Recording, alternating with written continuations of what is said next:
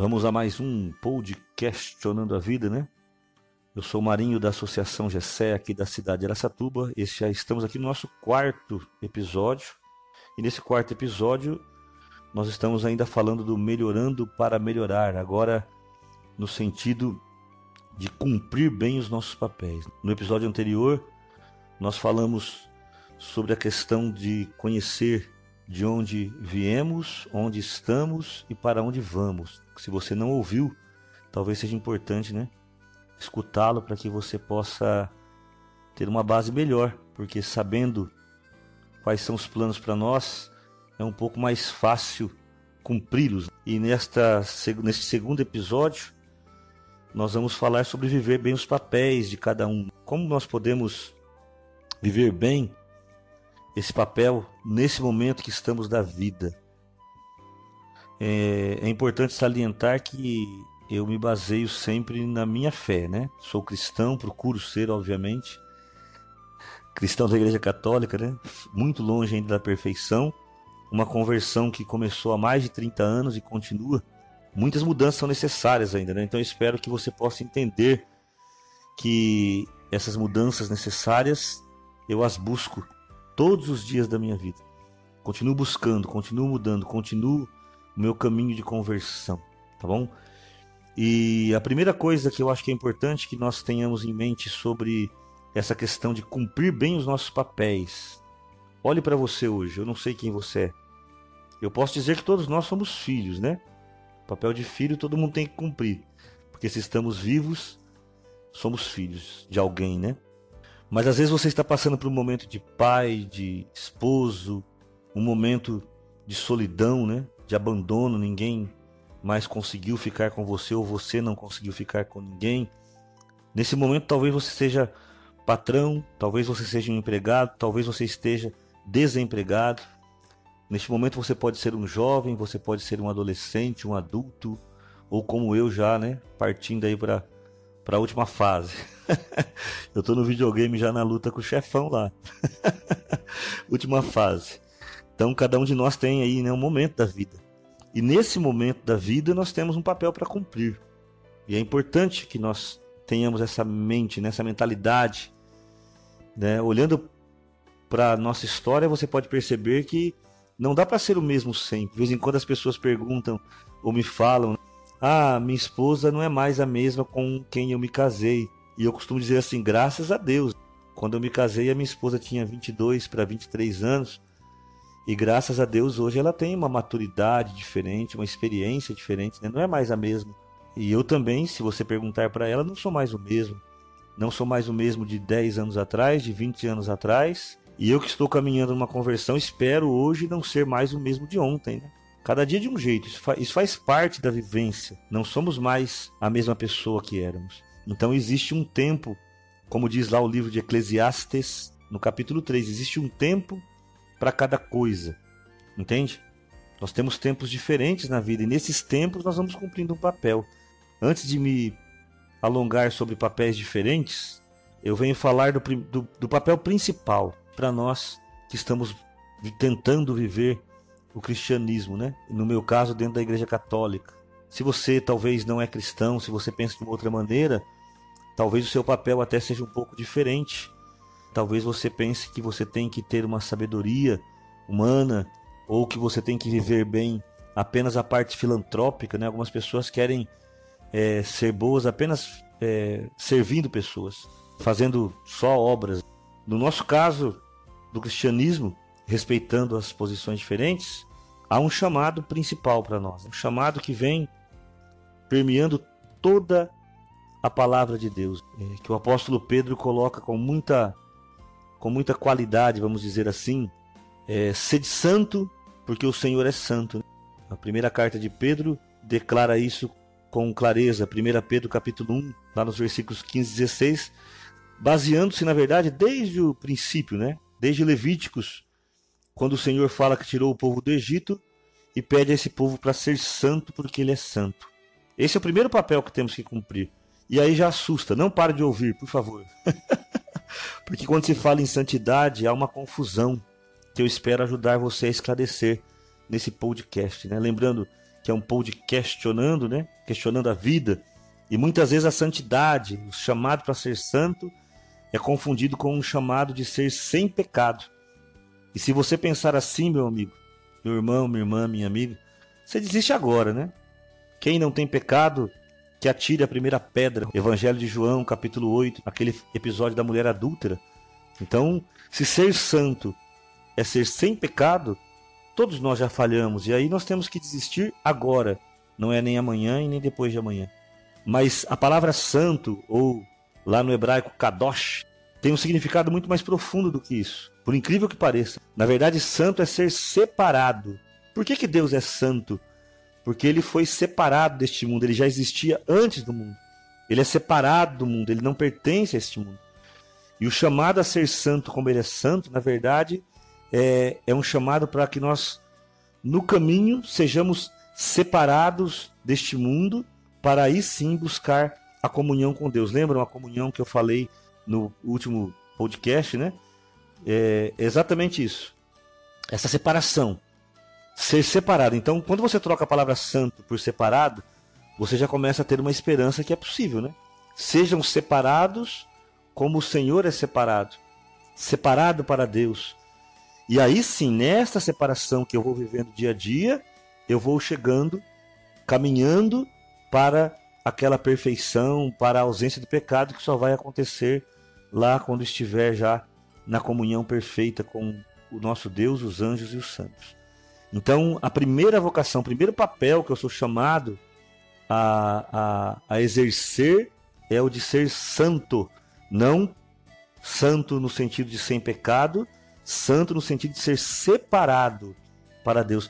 Não sei você, mas eu estou falando isso aqui e a alegria vai tomando conta do meu coração e eu espero que você vá escutando e tomando conta do seu, né? Porque há uma chance para nós. Eu posso ir me separando do mundo. Eu vivi no alcoolismo, na prostituição, e depois fui me separando dessas coisas.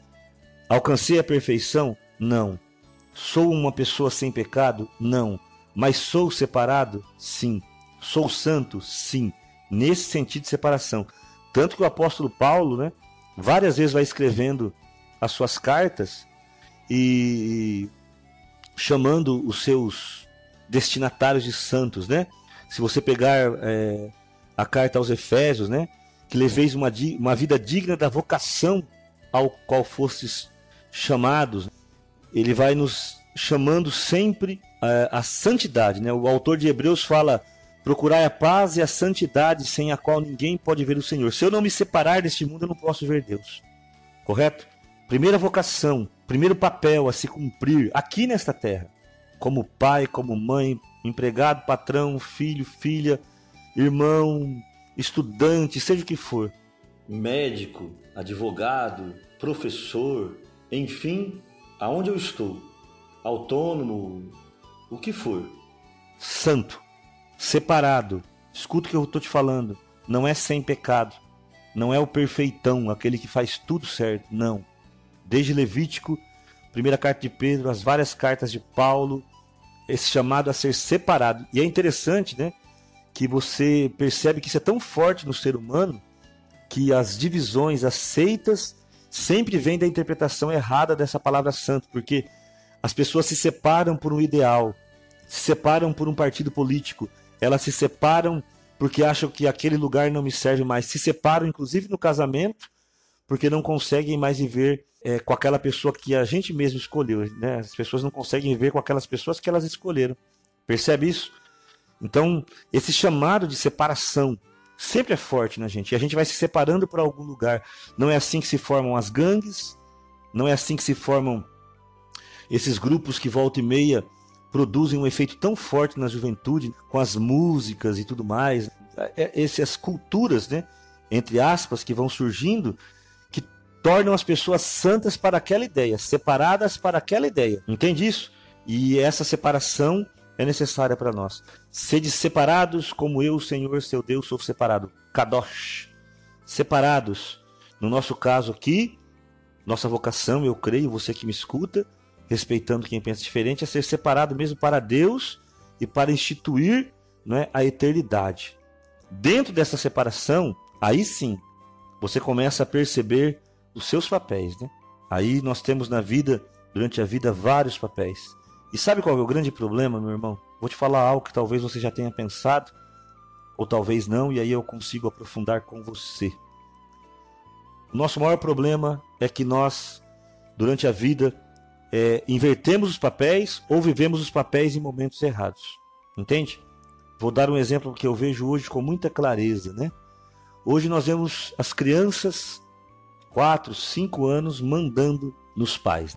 No tempo em que elas tinham que viver o papel de serem orientadas, instruídas e muitas vezes elas precisam ser ordenadas, precisam ser mandadas. A criança não sabe o que faz. E eu cansei e ainda ouço muito minha esposa trabalha em escola. Quantos pais em reuniões dizem: "Eu não consigo dominar o meu filho. Eu não consigo que ele faça a tarefa, eu não consigo fazer ele dormir cedo", ou seja, a criança quando tem 4, 5 anos está mandando, o papel está errado. Os pais não exercem seu papel e a criança também exerce o papel de uma maneira errada. E é tão interessante quando esta criança cresce, não é mais criança, se torna um adulto, 20 anos, 22 anos, que hoje chamam de adolescente. Mas para mim são adultos, né? São pessoas que já têm uma noção da vida. O que, acontece? O pai e a mãe quer mandar. Não pode sair de casa, não pode namorar, não pode fazer isso, não pode fazer aquilo.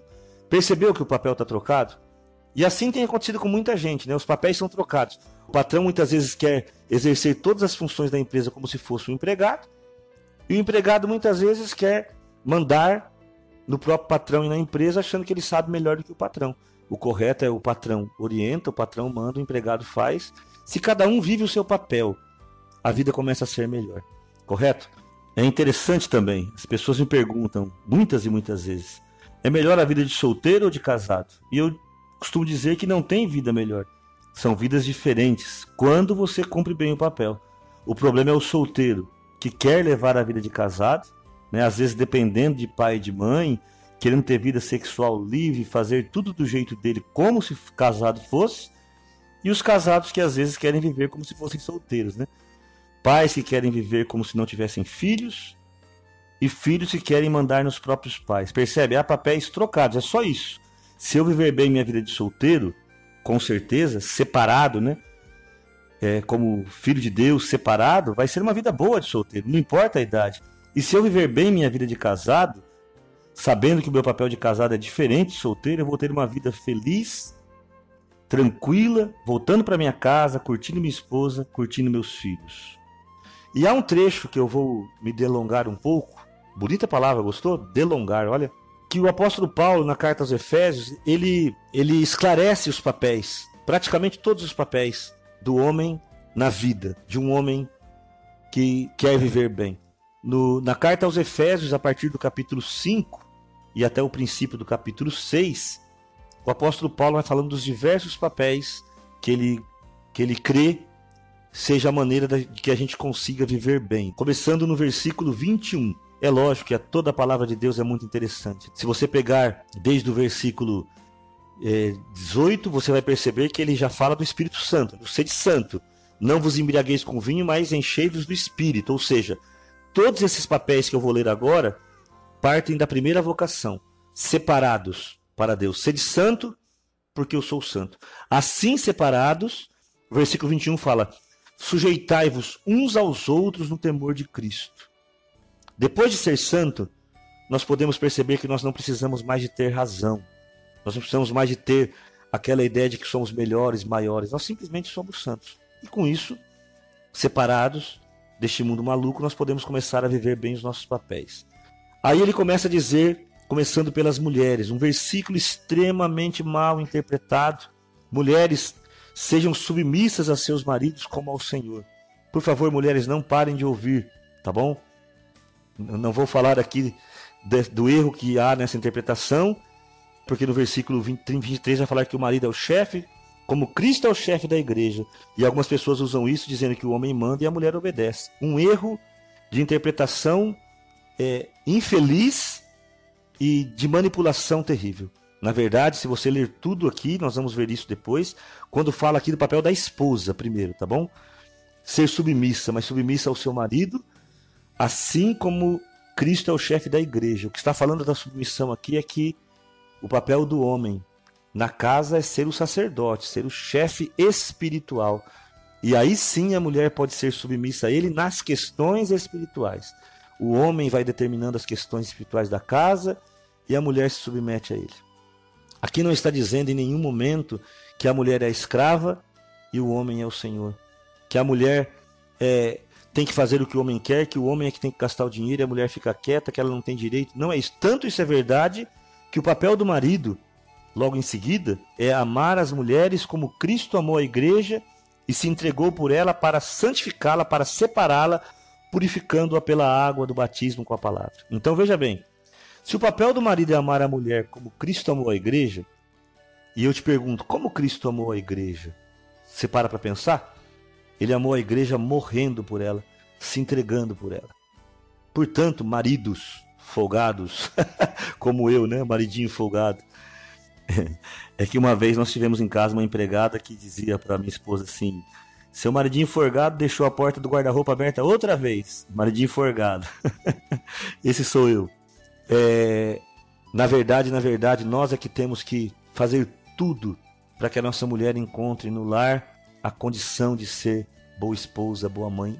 Mais uma vez, fazer tudo não é sustentar a casa sozinho, né? O mundo hoje é diferente. Nós temos que entender que hoje faz parte que os dois trabalhem, não é nisso que eu vou entrar, mas quando o marido se coloca como sacerdote da casa e ele apresenta sua mulher, seus filhos a Deus como Cristo amou a igreja, meu amigo, não há como dar errado. Não tem como dar errado. Eu vou fazer 29 anos de casado. Não sou perfeito, como já falei, mas procuro ser o sacerdote da minha casa e apresentar então a minha esposa diante de Deus para que ele seja glorificado no meu lar é, com toda a, a consciência de que sou sacerdote, com toda a consciência que a minha esposa e meus filhos precisam ser apresentados para ele. Cumpra o seu papel de marido, cumpra o seu papel de mulher, apresentado a Deus um ao outro é, em todas as questões, as questões sexuais, as questões financeiras. A mulher, quando o marido é sacerdote, se o marido não é o sacerdote da casa, aí você, mulher, precisa de cumprir o seu papel, como cumpriu Débora, como cumpriu Ruth, como cumpriram as mulheres da Bíblia, as mulheres que se acharam, a própria mãe do Senhor, né, quando se viu sem José, foi até o fim, ficou em pé na cruz. Ela soube se posicionar. E isso é importante para a mulher que às vezes não tem a bênção do marido cristão em casa. Olhe para a vida de Santa Rita de Cássia, uma mulher que sofreu tudo que tinha para sofrer, mas ficou firme no seu posicionamento de ser separada para Deus. Esse chamado nos ensina que é possível, que é possível. Se você não tem um marido sacerdote em casa, que você pode assumir o seu papel de mulher e o Senhor vai honrar. Mas para aqueles que têm marido sacerdote e mulher que quer seguir o mesmo caminho, e os dois serão então uma só carne, como diz a promessa. Depois vem os papéis de filhos, né? Todos nós somos filhos. Enquanto temos os nossos pais aqui na terra, somos os filhos que podem obedecê-los, como diz Efésios 6:1. E quando temos os pais no céu, nós podemos ser aqui um testemunho maravilhoso, para que quando os encontrarmos possamos dizer: Pai, valeu a pena, mãe, valeu a pena o que a senhora me ensinou. Filhos, obedecei a vossos pais segundo o Senhor, porque isso é justo. E aí diz o versículo 2 que o primeiro mandamento é o primeiro mandamento com promessa. Você que é filho, que tem pai vivo, preste atenção, cumpra o seu papel. Filhos, filhos, obedeçam, honra teu pai e tua mãe para que vocês sejam felizes e tenham longa vida sobre a terra. Olha que bênção. As pessoas querem ser felizes e ter longa vida e não honram o pai e a mãe, não obedecem. Obedeçam, obedeçam. É óbvio que se o pai está mandando cometer um crime, não é disso que nós estamos falando, a obediência desse ponto. Né? O que estamos dizendo é do pai e da mãe que orientam jovens, adolescentes, é, filhos que ainda moram com eles, né? no sentido de namoro, estudo, profissão, coisas que fazem parte do dia a dia e que muitas vezes nessa desobediência nós perdemos a graça e a bênção de Deus. E é nisso que um filho pode cumprir bem o seu papel. É nisso. Então, papel de mulher, esposa, de marido, de filhos. Depois vem os pais, pais e mães. Oh, meu Deus, como eu queria que vocês pudessem escutar. Queria que todos pudessem escutar, não porque eu tenho a palavra correta, mas porque Deus tem. Não exaspereis os vossos filhos, Pelo contrário, criai-os na educação e doutrina do Senhor. Ah, quando nós compreendemos que existe sim um manual de instrução. Né? Quantas vezes eu já até falei e as pessoas falam que ah, não tem como a gente saber como criar um filho. Tem. A Bíblia é o nosso manual do fabricante, manual de instrução. Ensina teu filho o caminho que ele deve andar e quando for velho se lembrará dele. Está lá no livro de Provérbios. O livro de Provérbios fala que desde criança, desde pequenininho já, a criança começa a mostrar quais são as suas, as suas inclinações e elas podem ser corrigidas, né? Inclinações para o mal, inclinações para perversidades podem ser corrigidas. É que a criança vai mostrando, a gente vai achando bonito e não percebe às vezes que está perdendo um filho. O pai que ama não poupa a correção ao seu filho. Veja, na Bíblia às vezes está escrito não poupa a vara ao seu filho, e algumas pessoas confundem a vara com espancamento. Ah, a Bíblia fala que tem que, que não poupa a vara, então eu posso espancar meu irmão. A Bíblia jamais vai falar em espancamento. Não vai falar. O que ela fala é em correção. O pai que ama corrige o seu filho. Você, você prestou atenção numa coisa? Me perdoa, pais, o que eu vou dizer agora. Você prestou atenção que faz muito tempo que não existe mais criança sem educação? Quanto tempo faz você que você não escuta assim? Ah, o filho não tem educação. Não, hoje a criança tem todo tipo de doença. Não estou dizendo que elas não existam, pelo amor de Deus. Não coloquem palavras na minha boca. As doenças existem, mas você não escuta mais. As crianças hoje não sofrem mais por falta de educação, né? E muitas vezes as crianças estão sofrendo e fazendo famílias inteiras sofrer porque não têm mais educação, não são educadas, não têm limites, não aprendem a respeitar os mais velhos não aprendem mais nada, nada, nada, nada. Então, crianças sem educação e depois desenvolvem determinadas doenças, né? Mas se tivesse às vezes sido corrigida, sido educada, freada, orientada, talvez não passassem tudo o que elas estão passando. E também, nesse mesmo trecho, vai ensinar sobre o patrão e empregado, né? Servos, obedecei aos vossos senhores. E depois diz assim: é, senhores, procedei com, da mesma maneira com os servos. Ou seja, os servos trabalhando com amor e os senhores olhando para os servos como Deus olha para os seus filhos, né? ajudando-os a crescer. Né? O verdadeiro empregado é aquele que veste a camisa da empresa, o verdadeiro patrão é aquele que olha para o empregado e pensa nele como aquele que pode crescer e não naquele que ele pode se aproveitar. Consegue entender que existem papéis para que a gente exerça. E muitas vezes os papéis se trocam e com isso nós nos tornamos todos infelizes. Pessoas infelizes, patrões infelizes, empregados infelizes. Maridos e mulheres infelizes, os divorciados infelizes, os abandonados infelizes, os que abandonam infelizes, todos vivendo uma vida apenas de libertinagem, querendo apenas alcançar a felicidade a qualquer custo. E nós não conseguimos entender que temos papéis para desenvolver aqui. Papéis de filhos, maridos, esposas, irmãos, irmãs, né? Quer ver você que é avô e avó? Quantas vezes eu já escutei isso até de pessoas muito mais estudadas do que eu, né? Que avô e avó foram feitos para estragar os netos. Meu irmão, eu quero te falar uma coisa, isso é mentira. Avô e vó não precisa estragar neto. É óbvio que a casa do vô e da avó deve ser sempre um lugar mais agradável, onde algumas regras talvez não possam, não precisem ser cumpridas como na, na casa do pai e da mãe. Mas quando o avô e a avó compreendem que eles são grandes auxiliares para fazer dos netos pessoas melhores e não piores, por que, que o avô tem que criar um neto ou ajudar um filho a criar um, um neto e estragar a educação que o pai está querendo dar? Por que, que o avô e a avó não podem ser aqueles que auxiliam, aqueles que testemunham através do erro deles, como erraram com os filhos, para que os filhos não errem com os netos? Por que não podemos? Por que estragá-los?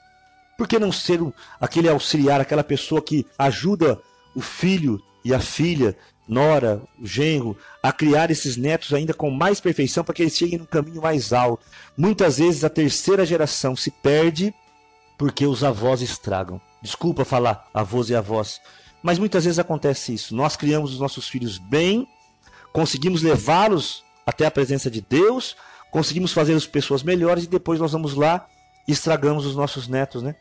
Porque achamos que agora a gente não tem nenhuma responsabilidade. Não precisa ser assim. Nós podemos ser grandes auxiliares como avós, avós, tios e tias, que bênção são os meus irmãos, minhas irmãs, meus cunhados e cunhadas, quando puderam me auxiliar a criar os meus filhos. Tios e tias, papel fundamental. irmão mais velho, irmão mais novo. Quantos papéis existem, né? Já pensou quando o irmão mais velho compreende que ele é, para o irmão mais novo, o símbolo, o herói que aquele irmão precisa? Hã? Ou quando o irmão ou a irmã mais nova compreende que eles podem ser aquele, aquele carinho, aquele, aquela diversão, aquele momento de lazer com aquele irmão mais velho, que às vezes já está no momento de cansaço. Que bênção quando todos nós vamos compreendendo os nossos papéis. Né? Nós estamos num de questionando a vida. Lembre-se que o tema é melhorando para melhorar. Por isso que cumprir bem os nossos papéis pode nos fazer uma bênção para os nossos familiares e para a sociedade como um todo. Há tanta reclamação com o país, né? Nós que somos aqui do Brasil, quantas quantas situações difíceis vivemos e a culpa sempre está no outro, né? No governo, no partido, não sei aonde, na, na igreja e tudo mais.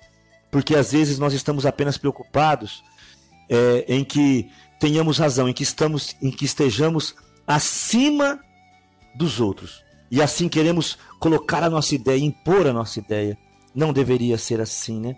Quantas brigas, quantas situações difíceis, quantas divisões seriam evitadas se eu compreendesse que o outro não tem a mesma visão de vida que eu tenho. Se eu compreendesse que o outro é diferente de mim. Eu quero mais uma vez encerrar com uma canção para que você possa refletir, para que você possa questionar, para que você possa perceber qual é o seu papel deste momento, olhando para os papéis que você já viveu, talvez precisando perdoar e pedir perdão para muitas pessoas e se preparando para os papéis que você ainda vai viver. Que assim nós possamos continuar nesta caminhada, já nos preparando para o próximo. Se Deus quiser, no próximo Pod Questionando, no próximo episódio, nós vamos falar sobre uma verdadeira entrega. A nossa entrega e a entrega daqueles que nós amamos para que nós possamos ter tempos felizes ainda nesta vida. Salmo 26 fala isso, ainda nesta vida. Então ouça a canção, reflita, questione e se entregue diante desse Deus poderoso. Cumprir bem os nossos papéis, é isso que devemos fazer, né? O problema é que nós já erramos tanto às vezes, já desviamos tanto dos objetivos de separação para Deus, né? Sermos santos, separados que a gente acha que não tem mais cura. E eu quero encerrar contando para você uma história de um avô que estava em casa, o neto começou a brigar com os amiguinhos, o neto tinha uns 9, 10 anos de idade, e o avô estava ali, o neto foi lá e falou: "Vô, não aguento mais, acho que vou ficar sozinho, porque eu sou uma pessoa que erro muito, eu não consigo acertar". E o avô foi, buscou uma cola poderosa e falou pro neto assim: "Faz assim, partir de agora, toda vez que você errar, você pega uma pedra e cola. Uma pedra na outra e vai juntando essas pedras, colando uma na outra, colando uma na outra, colando uma na outra. E o neto foi e começou a fazer isso. Tempo foi passando, esse neto já estava na adolescência e a pedra foi crescendo. E um dia ele chegou pro avô e falou assim: Vô, minha pedra tá tão grande já, né? O que, que eu vou fazer com ela? Aí o avô falou assim: Vou te mostrar uma coisa. E o avô levou esse neto até o fundo do quintal, onde havia uma pedra enorme. Uma pedra feita por muitas pedrinhas coladas uma na outra, mas muito grande já, maior do que o avô, de tão grande que era aquela pedra. E o avô disse assim para o neto: Um dia, o seu avô também me ensinou isso, e esta aqui é a minha pedra, que eu venho juntando desde aquele tempo. E ela também está enorme, Hoje eu não consigo mais arrastar esta pedra. E convidou o neto, né? Tenta arrastar, tenta empurrar, tenta carregar, tenta levantar. E o neto disse: é impossível. E o avô disse: é isso mesmo, é impossível. Assim são os nossos erros. Com o tempo, vai se tornando impossível que nós possamos viver bem carregando os nossos erros. Então o avô pegou uma escada, subiu em cima daquela pedra, chamou o neto e falou assim: Mas olha bem agora, quando nós pegamos os nossos erros e nos colocamos acima deles, colocando debaixo dos nossos pés, esses erros, primeiro, nos servem de apoio para que nós não voltemos a errar. A lembrança dos nossos erros nos impedem de errar. E segundo, Quando estamos acima dos nossos erros, nós passamos a ver a vida com mais clareza. Percebe? De cima dessa pedra você agora vê o que você não via antes. E é isso que importa. Que os nossos erros e os erros dos outros sirvam para que eu veja a vida melhor e para que a lembrança desses erros me impeçam de errar novamente e ajude outras pessoas a não errar também. Esta vai ser a utilidade da sua pedra, dos seus erros. Muitas vezes vivemos mal o nosso papel, nós vamos errando, errando, errando, errando, e com isso perdemos a noção de tudo que Deus tem preparado para nós, né? Por isso Jesus nos ensina: Vinde a mim os aflitos, e eu vos aliviarei. Meu jugo é suave, meu fardo é leve. Em mim encontrareis repouso. Que maravilha! Que os teus erros sejam agora motivos para que você ajude outras pessoas e quando você os coloca no coração de Deus, né? Os papéis errados que você cumpriu, que eles te façam ficar acima deles, sentado nas esferas celestiais, como nos prometeu Jesus, para termos uma visão melhor da vida e mudar a nossa vida e a vida daqueles que nos cercam. Sejamos separados, santos, para poder viver bem esta vida e caminhar rumo à eternidade que nos espera. Quero cantar uma canção do Padre Zezinho, porque às vezes é preciso que nós voltemos até a nossa infância. Né? Esta canção quer fazer isso conosco, nos lembrar, não para acusar, mas para libertar, nos lembrar dos nossos sonhos, das coisas que nós somos nos desviando por causa do dinheiro. Nos fomos nos desviando de muitos bons propósitos por causa da vaidade, do orgulho. Quantas coisas aconteceram porque nós preferimos ter razão do que ser feliz, né? Quantas coisas aconteceram, mas dá tempo, dá tempo. Somos separados. Se você chegou até o final desse podcast, eu creio que de alguma maneira Deus está dizendo que quer separar você deste mundo tenebroso. Sede santo, como o Senhor é santo. Escuta esta canção, volta no tempo, pede perdão, perdoa, recomeça, junta as pedrinhas dos teus erros, sobe por cima delas com a força do Espírito Santo e recomeça. Que esta canção te ajude.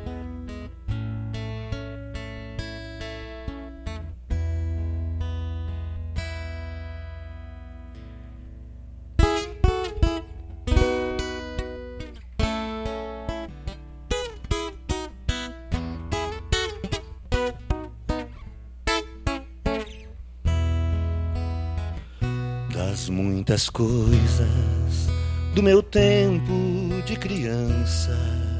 Trago vivo na lembrança o aconchego do meu lar. Chegava tarde, quando tudo se aquietava, a família se ajuntava lá no alpendre a conversar. Meus pais não tinham nem escola, nem dinheiro. Todo dia, o ano inteiro, trabalhavam sem parar. Faltava tudo, mas a gente não ligava.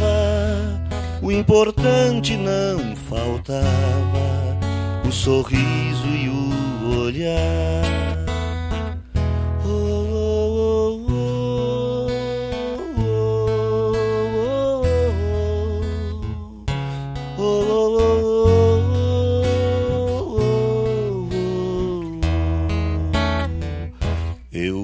Quantas vezes vi meu pai chegar cansado, mas aquilo era sagrado.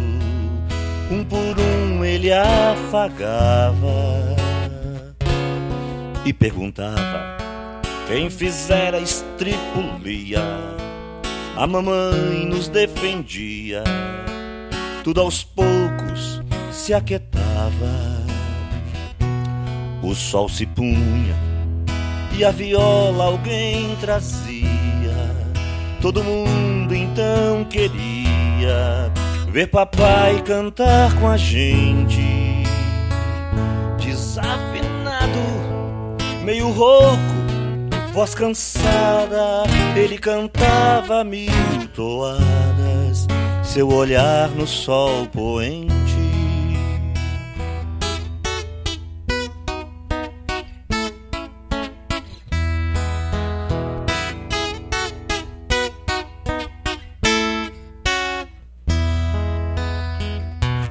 Correu o tempo, hoje eu vejo a maravilha de se ter uma família quando muitos não a têm.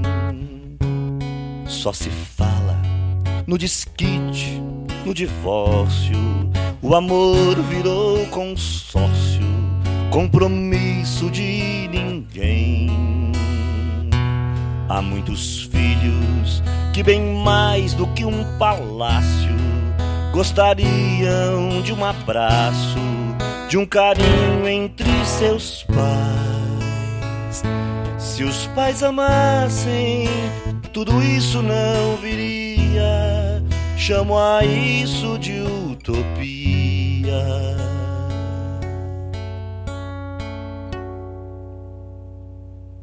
Eu a isso chamo